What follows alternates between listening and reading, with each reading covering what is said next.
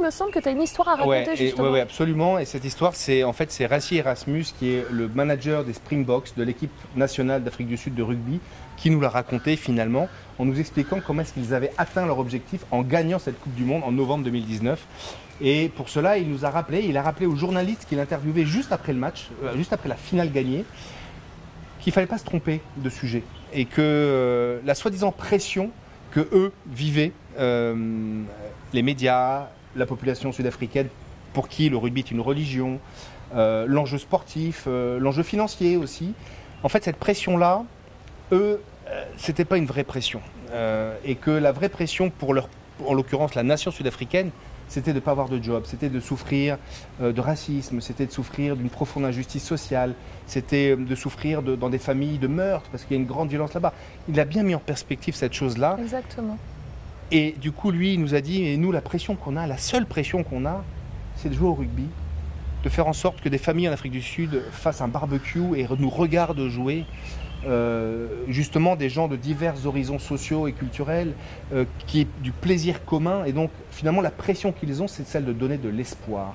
Et donc, pour expliquer ce phénomène de pression qui donne de l'espoir, il a utilisé le mot privilège. Et donc, en fait, depuis euh, ce moment-là, moi, le privilège a pris un autre sens.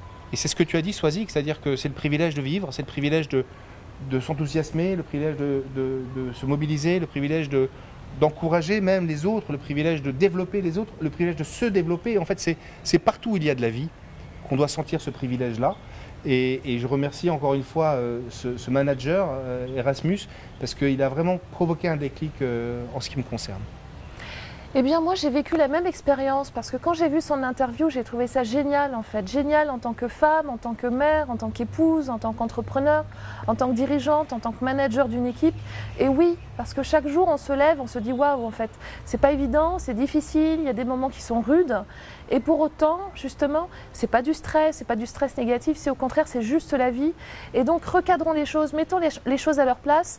Et c'est ça le privilège, effectivement. Le privilège que de vivre, le privilège que d'avoir des, des, bah, des problèmes à résoudre, en fait, que d'avoir des situations à laquelle il faut trouver des solutions, que d'avoir aussi l'occasion et l'opportunité de pouvoir grandir, de pouvoir croître, de pouvoir avoir de l'impact et de faire passer son message.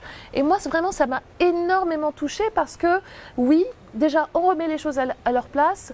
Deux, on se dit, ok, mais c'est topissime en fait de pouvoir faire tout ça et c'est topissime de pouvoir créer de la valeur. Et bien sûr, ben, ça se fait ensemble. Et c'est pour ça que moi, je suis, euh, heureuse d'être, euh, d'être associée avec Emmanuel. Et voilà, c'est top. Et toi, qu'est-ce que tu en penses? Je pense que ce que je dois retenir de ce mot privilège et de cette expérience que je vous ai partagée, c'est que avoir des responsabilités, c'est un privilège. Et donc c'est ce qu'il nous a transmis Ouais. in fine. Il nous a dit, euh, et d'ailleurs il le dit texto en anglais, il le dit euh, the privilege to fix things, le privilège de résoudre des problèmes. C'est ça, c'était ça leur pression à eux, c'était ça leur problème à eux. Et, le- et- et donc le privilège, c'est ça. Et moi, mon privilège, c'est aussi ça. C'est euh, euh, celui d'être un dirigeant à qui on fait confiance, euh, qui a des responsabilités, euh, qui doit euh, développer une vision, qui doit la partager aux autres et qui doit être là pour les autres. Et, ça, je considère qu'aujourd'hui, c'est quelque chose que je vis. Pas depuis si longtemps que ça, en tout cas, c'est grandissant. Je le conscientise de mieux en mieux.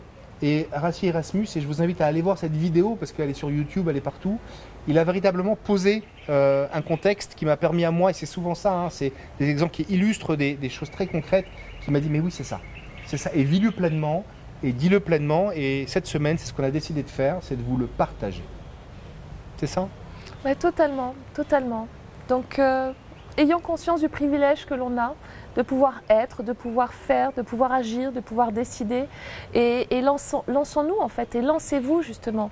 Vivez, vivez vraiment votre vie.